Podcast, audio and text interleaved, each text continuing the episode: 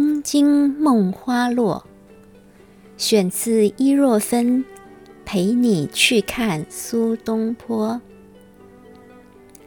有的地方你行过千百遍，仍然默然如新；有的地方你宛如梦过千百遍，景致历历如真。脑海里一张古地图，穿街走巷不迷路。你已经了若指掌，即使初来乍到，你看到那千年未改的名字，历遍南北东西。以皇城为中心，离大内不远的相国寺，是李清照和夫婿赵明诚搜古淘宝的市集。全域东北方地势较高，以前有夷山，号称仪门自古帝王州。琉璃砖砌成的佛塔，色泽如铁。西北边的金明池，定期开放给百姓游憩。端午节的龙舟竞渡夺标，是围观侦看的年度大事。东南方六角形的佛塔。一砖一尊佛像虔诚供奉，佛塔附近的鼓吹台，李白、杜甫和高适在此吟咏。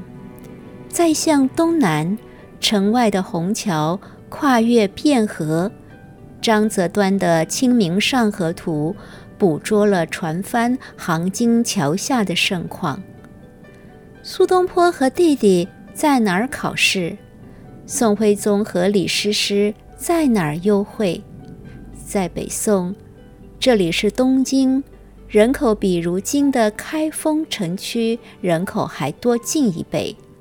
当时世界的第一大城。来到开封，我几乎以为把脑海中那张古地图摊开，便能够恣意纵横，像一个访旧的故人流连光景。先是遍寻不着汴河，清明池只有遗址。潘家湖和杨家湖的龙亭水下，沉没着大宋的宫阙。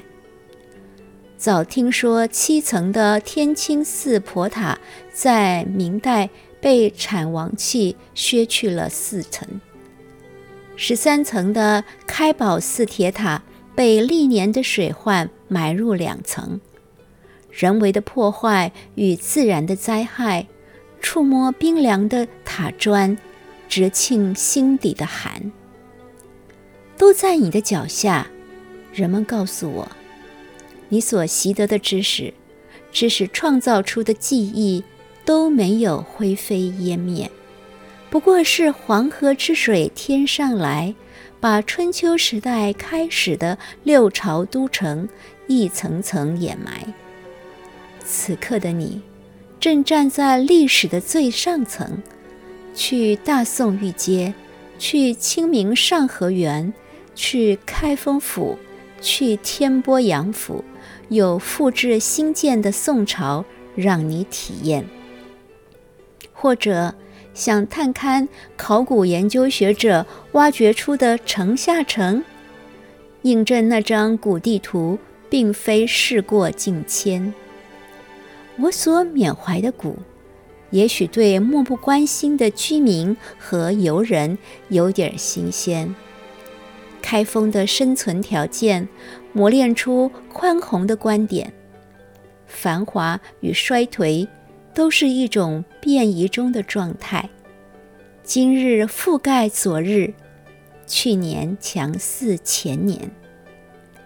在古城，千年和百年弹指流逝，好像事情也都不必太在乎，他们轻易老去。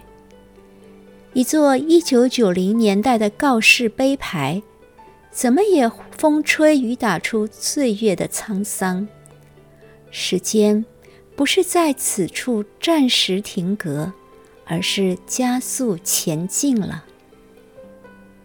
秋雨缠绵连日，冷冽的阴风终于随阳光消散。